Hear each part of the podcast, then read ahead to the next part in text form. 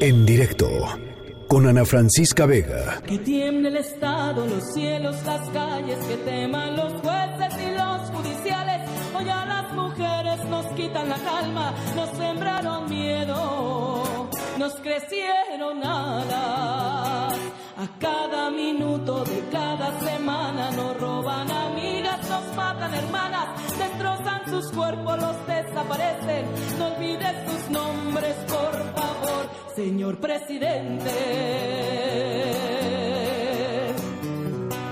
por todas las compas marchando en reforma, por todas las morras peleando en Sonora, por las comandantas luchando por Chiapas, por todas las madres buscando en Tijuana, cantamos sin miedo, pedimos justicia, gritamos por cada desaparecida que retumbe fuerte. Bueno, pues llegó literalmente el día siguiente después de este increíblemente emocionante fin de semana, muy emotivo después de la marcha del domingo pasado, en donde pues Reforma se pintó de morado.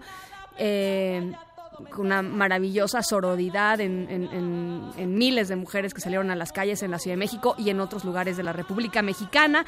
El paro de ayer, eh, por cierto, muchas gracias a, mi colega eh, Enrique Rodríguez que cubrió este espacio informativo.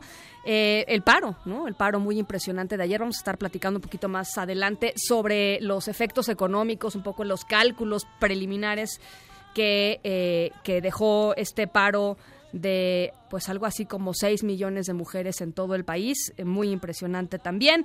Y habíamos platicado aquí hace unos días sobre pues este ejercicio muy interesante que promovieron em, dos em, pues dos personas que, que, estaban preocupadas por este asunto, que tiene que ver con el pink washing, ¿no? Este asunto de las empresas eh, haciendo como que les importa el tema feminista, pero a la hora y a la hora teniendo todavía eh, pues lineamientos que eh, pues que no van de acuerdo con los estándares mínimos de búsqueda de equidad o de equidad, por supuesto.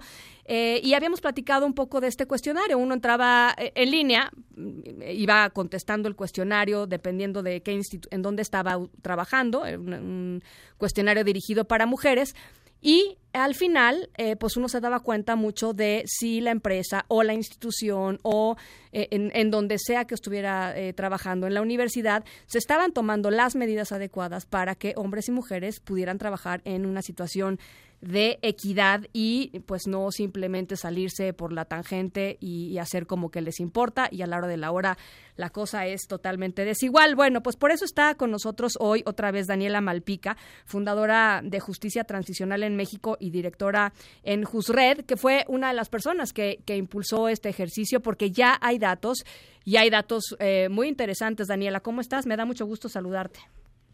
Hola Ana Francisca, el gusto es mío y pues gracias otra vez por el espacio. Pues platícanos qué han encontrado.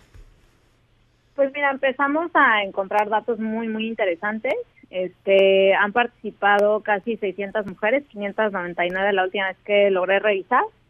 Y encontramos, para empezar, eh, desde empresas muy grandes como Aeroméxico, o sea, mujeres que trabajaban en desde Aeroméxico, el British Council, desde 7-Eleven, el CIDE, Sorianas, el Museo de Memoria y Tolerancia, Vancomer, Walmart, este, eh, hasta la Sedena, eh, Comisión Reguladora de Energía, o sea, como muy variado, ¿no? Una muestra bastante proporcional.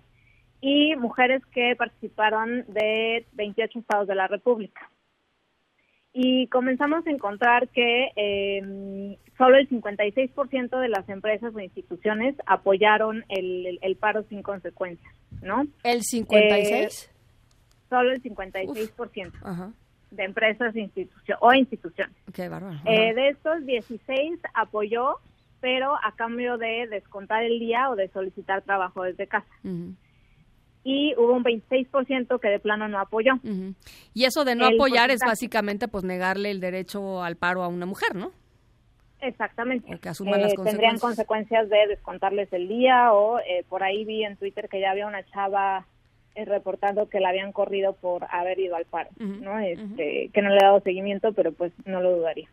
Em, y el restante canceló todas las actividades, como el caso de la em, de Volkswagen en Puebla, que canceló totalmente las actividades, con todo y que eh, al parecer las mujeres representaban tan solo el 14% de la fuerza laboral, ¿no? Este, eh, entonces, pues ese es un primer dato que, pues, gran parte de las empresas e instituciones eh, siguen sin apoyar la causa.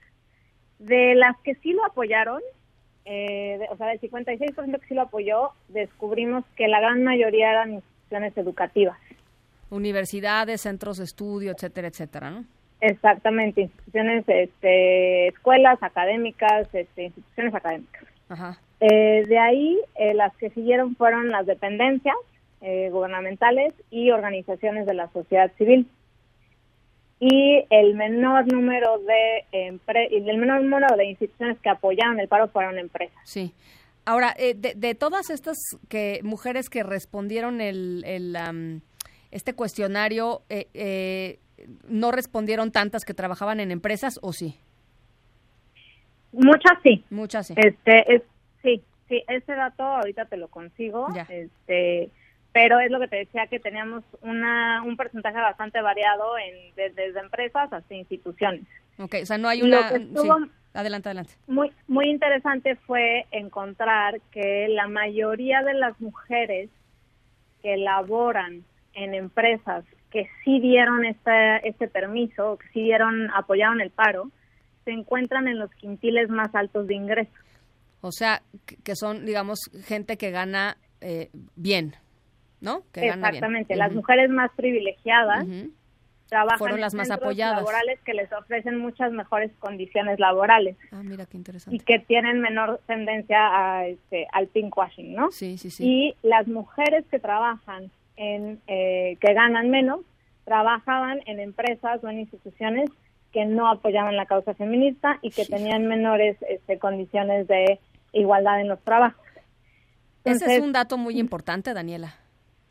Claro, porque lo que estamos viendo es cómo eh, precisamente el privilegio, eh, esta intersección de clase, de, de nivel socioeconómico, por supuesto que atraviesan las condiciones de igualdad de las mujeres. Claro. ¿no? Y por supuesto que no tiene que ver, este, eh, bueno, entran todos estos temas como de meritocracia, ¿no? Y como nosotras, las mujeres más privilegiadas, tenemos mucho más fácil el acceso a tener condiciones de igualdad en nuestros centros de trabajo, ¿no?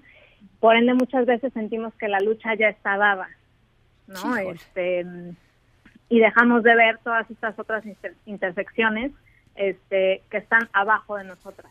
No, no sé si viste las, las fotografías en las marchas, en la marcha de muchas mujeres que trabajaban en los negocios aledaños a las rutas y que pues ellas estaban laborando sin poder unirse a la marcha o al paro y traían los letreros de nosotras estamos con ustedes.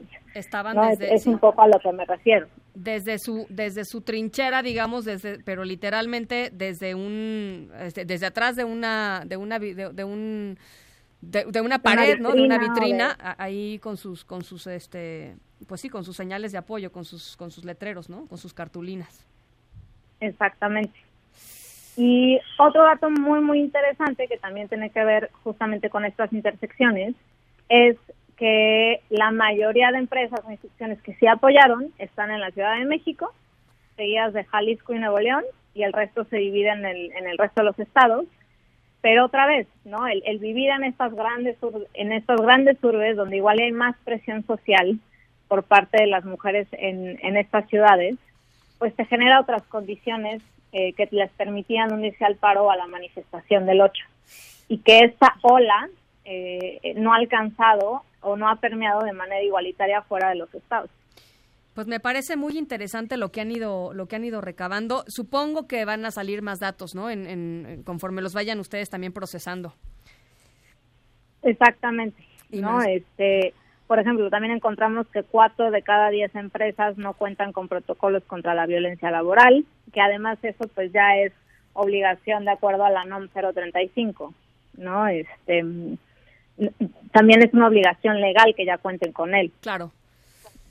Eh, ¿Qué otro dato hemos encontrado? Pues, pues de todas em, maneras, el escenario que ustedes que ustedes pintan, Daniela, es un escenario muy, digamos, muy muy eh, importante de reflexionar en este en este día después, ¿no? De, la manifestación de, del domingo y del paro de ayer pues encontrarte con que este es la cotidianidad de las de, las mujeres, ¿no? Esto es lo que lo que una buena parte de las mujeres está viviendo día a día, es un reflejo, evidentemente no no estamos diciendo que sea estadísticamente eh, eh, relevante, pero sí es un reflejo de lo que es el día a día de muchas mujeres hoy todavía, ¿no? Y de lo que hay que cambiar. Para nosotras es una fotografía. Sí. exacto, no somos el, el INEGI para tener una estadística certera De, de cómo está la situación, pero sí es una fotografía que coincide muchas veces con lo que ya sabíamos, ¿no? Que, que estas intersecciones de género, de raza, de, de, de ubicación entre vivir en una ciudad y eh, un ámbito rural, todas estas van afectando las condiciones de igualdad de las personas, ¿no? Y en este caso de las mujeres.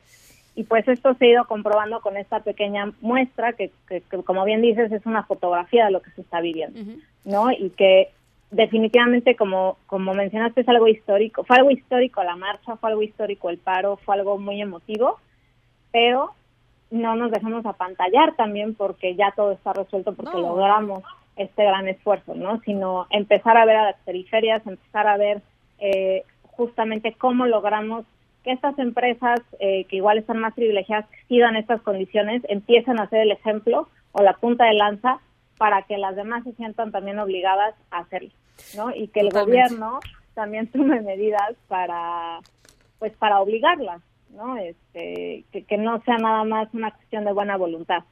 Totalmente de acuerdo. Bueno, pues ahí están los resultados de este primer ejercicio eh, eh, lanzado por Daniela Malpica y Jimena Vilchis. Te agradezco mucho yo por lo pronto, Daniela, y estamos en comunicación, ¿te parece?